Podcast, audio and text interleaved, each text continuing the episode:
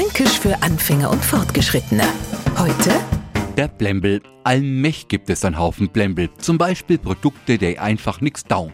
Paradebeispiel Autos, die die Luft mehr als nötig belasten. Oder Lebensmittel, in denen sie ungesundes Zeug dummelt. Norbert von die Hersteller lang umeinander geschwafelt, das Produkt an sich, das go eigentlich im Prinzip grundsätzlich gar nichts dafür und so weiter und so fort.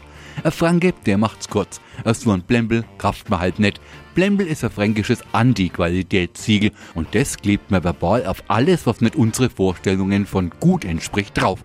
Was also schlecht verarbeitet, unsauber hergestellt oder einfach mit Schrott zu bezeichnen, Blanco, das ist für uns der Blembel. Fränkisch für Anfänger und Fortgeschrittene. Täglich auf Radio F. Und alle Folgen als Podcast auf podu.de.